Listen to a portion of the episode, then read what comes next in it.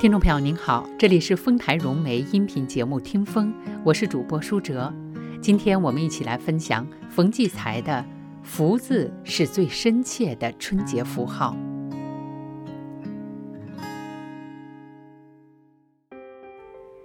每年最冷的日子里，当那种用墨笔写在菱形的红纸上的大大小小的“福”字愈来愈多地映入眼帘，不用问。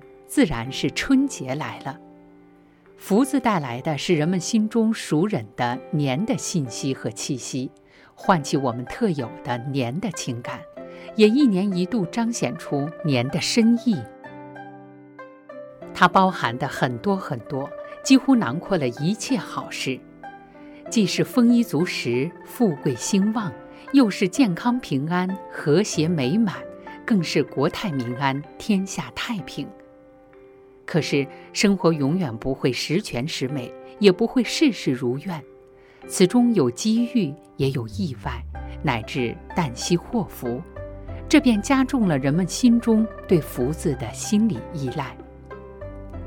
福是好事情，也是好运气，再没有一个字能像“福”字纠结着中国人对幸福生活强烈的渴望与心怀的梦想。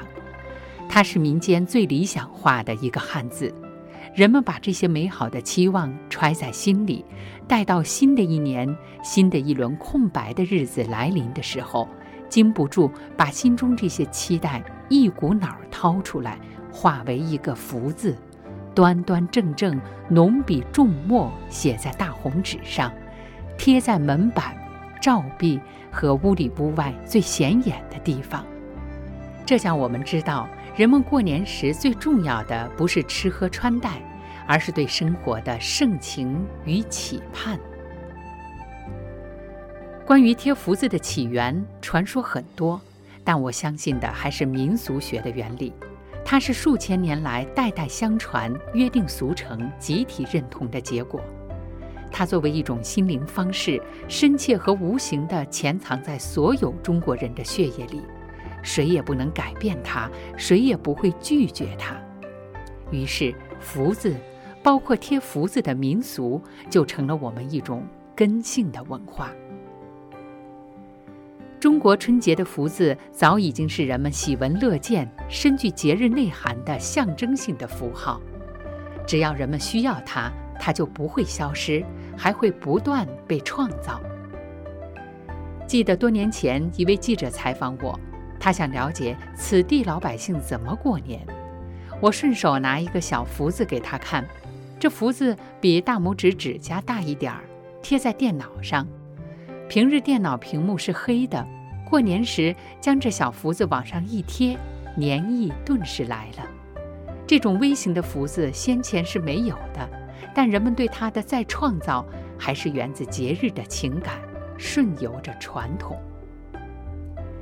再有，民俗都是可参与的，就像写在红纸上的这个“福”字，真草隶篆，怎么好看怎么写，任由人们表达着各自的心愿。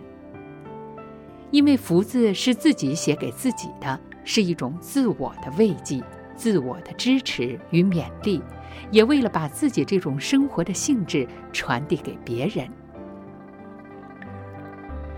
中国人对生活是敬畏的。对福字更是郑重不阿。我曾写过一篇文章，大门上的福字不宜倒贴，是讲中国人对生活的态度。还有一个小故事，我小时候见一位长者写福字，他写好了看了看，摇摇头，不大满意。但他并不像写一般字，写坏了就把纸扯掉，而是好好的压在一摞纸下边。他说：“福字是不能撕掉的。”这种对生活的敬重与虔诚，对文化的虔诚，一直记在我心里。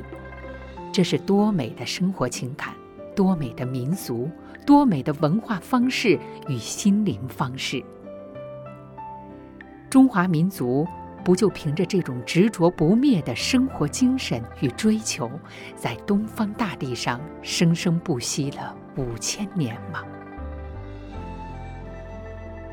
别小看这小小的红纸上简简单单一个默写的“福”字，它竟然包含着我们民族生活情感与追求的全部和极致。它称得上我们一种深切的春节符号。因而，每每春节到来，不论陕北的山村还是江南水乡，不论声光画电的都会还是地远人稀的边城，大大小小耀眼的福字随处可见。一年一度，它总是伴随着繁纷的雪花，光鲜地来到人间，来到我们的生活和生活的希望里。